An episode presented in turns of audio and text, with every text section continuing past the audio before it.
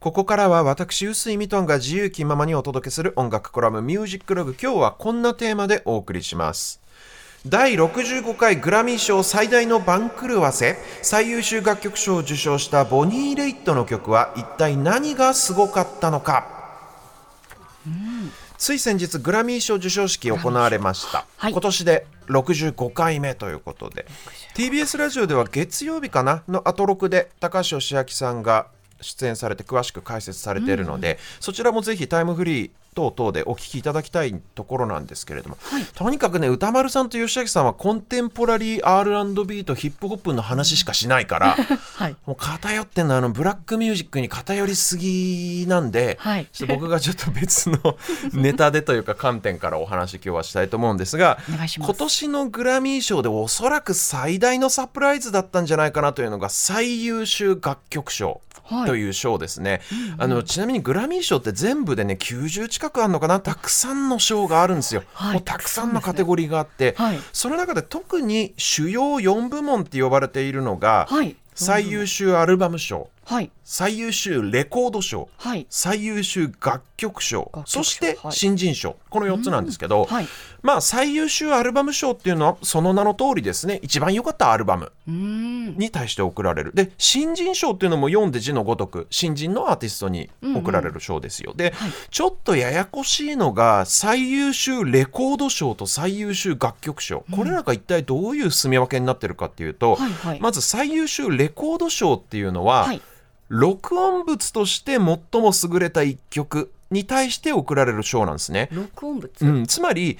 歌詞とメロディーだけとかじゃなくて、はい。アレンジとかサウンド？聞き心地？ミックスとか、へーはい。そういうサウンドプロダクション全体をひっくるめて評価の対象になるっていうイメージなんで、はいはい。まあ、歌ってる歌手本人あるいはパフォーマー本人はもちろんですけど、作詞作曲した人もそうだしプロデューサーもそうだしサウンドエンジニアなんかも全員がチームとして賞を受け取る対象になると。いうそのねまあ一曲なんですけどそれに対してじゃあ最優秀楽曲賞っていうのは何かっていうと、はいこれはですねソングライティングつまり作詞作曲にフォーカスした賞なんですよ。はい。つまりですね、まあ、編曲とか、このサウンドエンジニアリングとかそういうことはちょっとど度外視というか対象にせずに、とにかく優秀な優れた作詞作曲歌詞とメロディーを書いた人に贈られる賞なんですね。ソングライターに対して贈られる賞っていうのが最優秀楽曲賞なんですよ。なるほどで、今年この最優秀楽曲賞を受賞したのがボニー・レイットという超ベテランの女性歌手なんですけれども、はい。僕ねとにかくこのボニー・レイトの大ファンなんで、この番組でも初回放送からかけまくってますし、この音楽コラムでもね実はあの結構前ですけど彼女のライブに行ってきましたっていうライブ観戦記という形でお話ししたことがあるんですよ、ニューヨークにある古いね歴史ある素晴らしいホールで、あの2夜連続で見てきたよっていうお話でしたけど、ね。実はね僕そのニューヨークで見たライブ以外にも、ボストンのフェンウェイパークでも見に行ったしロンドンのハイドパークでも見に行ったっていうそのくらいボニー・レイトもライブ彼女のライブを見るために何度も海外に行ってるというくらい大ファンで、でまあボニー・レイトってまあどんな人かっていうと詳しくはその過去の音楽コラムの、ねアーカイブなんかがありますのでそちらご覧いただきたいんですが、はい。女性ではかなり珍しい。特に言ってしまえば白人女性では本当にめちゃくちゃ珍しい、ブルースのスライドギターの名手なんですね。で70年代からずっと活躍し続けてる大ベテランでこれまでにグラミー賞あの今年の分は含めずにグラミー賞10回受賞してますし、うん。あとねグラミー賞の特別功労賞っていうまあ早い話が殿堂入りみたいなことも去年果たしてるくらいグラミー賞常連の大ベテランなんですけど、なのにまあグラミー賞常連なのになんでボニー・レイトの最優秀楽曲賞受賞がそんなサプライズだったのかっていうと、番狂わせだったのかっていうと、ボニー・レイトって実はですね基本的にシンガーソングライターではないんですよつまり自分で曲は書かない人なんですほとんど。うん。で、まあ、全く書かないわけではないんですけれども、彼女は基本的には他のソングライターが書いた曲を歌ってきた人なんですよ。なので彼女は歌手であり名ギタリストでありますけれども自作自演型のソングライターとは言えない。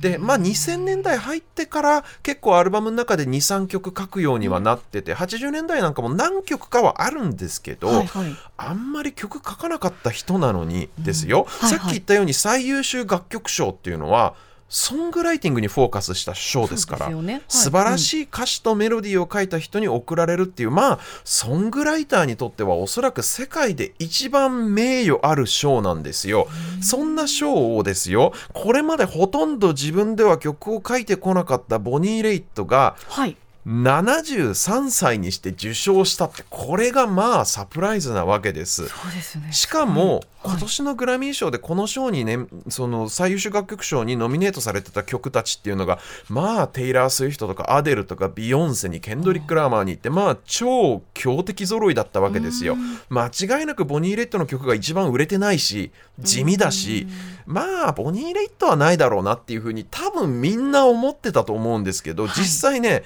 彼女のその曲名がプレゼンターに読み上げられた時っていうのがその瞬間っていうのが結構ねなんか会場が妙な静寂に包まれてたっていうかえ？みたいな。一瞬ちょっと間がありましたね。嘘みたいな感じの。そうなんでそのね今年その最優秀楽曲賞に輝いた、うんうん。そのボニー・レイトの曲まあ僕今地味って言いましたけど「うんうん。Just Like That」という曲なんですけどどんな歌かっていうとね、まあ音楽的には本当に地味ですよ。本当に地味。はい。でも歌詞がちょっとすごくてどうすごいかっていう気とね。んなことを歌ってるのかっていうとね、はい。主人公曲の主人公っていうのがおそらく50代くらいの女性なのかな。実は過去に息子さんを事故で亡くしている女性が主人公の歌ではいはい。でしかもね私があの時目を離してさえいなければ息子は今年25歳になるはずだったっていう表現が出てくるんですね。はい。もう悔やんでも悔やみきれない。あれ以来人生がまるっきり変わってしまったってい。うその自分の不注意で息子を失ってしまったということを悔やみ続けて生きている女性というのが主人公なんですよ。で彼女のもとにある日見知らぬ男性が訪ねてくると。うん。初対面なのにどういうわけか親しみを感じてまあ話を聞くために家へ招き入れた迎え入れたところ、うんうんうん。その男性はある事実を彼女に告白するんです。どんな事実かというと、これがちょっとすごくて今僕の体の中に入っている心臓はあなたあなたの息子さんの心臓ですと。あなたの息子さんの臓器提供のおかげで僕は命が助かったんですとお礼を言いに来た男性だったんですよ。で彼女はその男性の胸に耳を当てて息子の心臓の鼓動を聞くと。はい。つまりこれ臓器のドネーションにまつわる歌なんですね。すごい。えすごいテーマじゃないちょっうんとちょっとびっくりしすぎて言葉が出しますよね。ない。はい。でボニー・レイトね実はこのこういう類の話をテレビのドキュメンタリー番組で見てあはいはいはい。それでえらく感動して一曲に仕上げたそうなんですけど。曲にですか？そう。え。まあ、ただ彼女の非常に地味深い歌声とうん。アコギの演奏とそして長年のバンドメイトたちの素晴らしい伴奏の効果もあってかね。なんかこの感動の押し売りみたいな雰囲気には決してなってないんですよ。すごく素朴で飾り気がない曲になっていてそこが僕的には非常にミソだなというふうに思うんですけどなんかこう淡々とした一本の映画を見てるようなすごく自然に心に染み渡るような歌になってるんですね。これはやっぱり半世紀以上にわたって主にブルースのフィールドで歌い続けてきた彼女にしかできない表現なんじゃないかなというふうにも思うんですけど、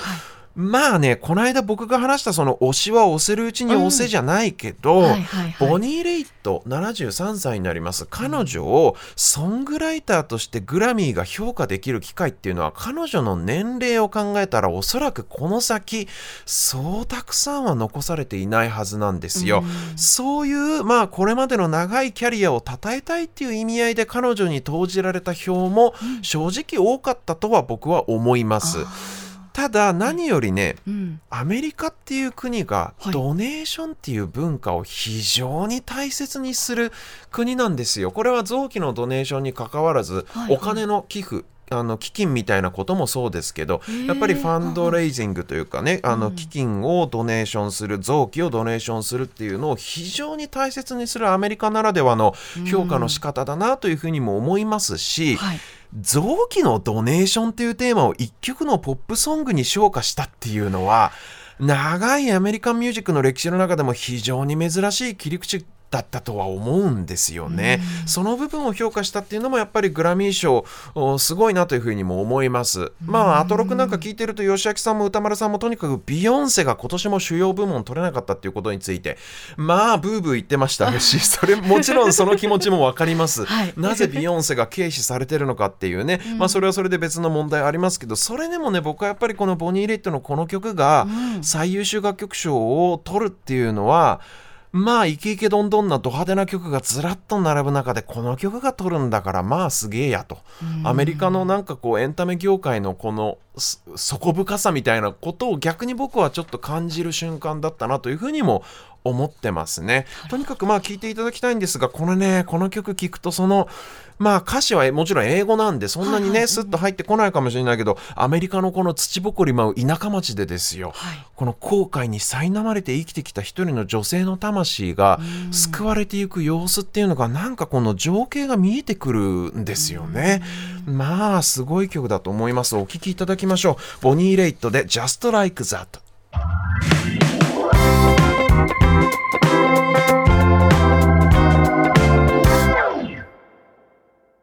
お送りしているのは今年のグラミー賞で最優秀楽曲賞を受賞したボニー・レイト Just Like That という曲でした。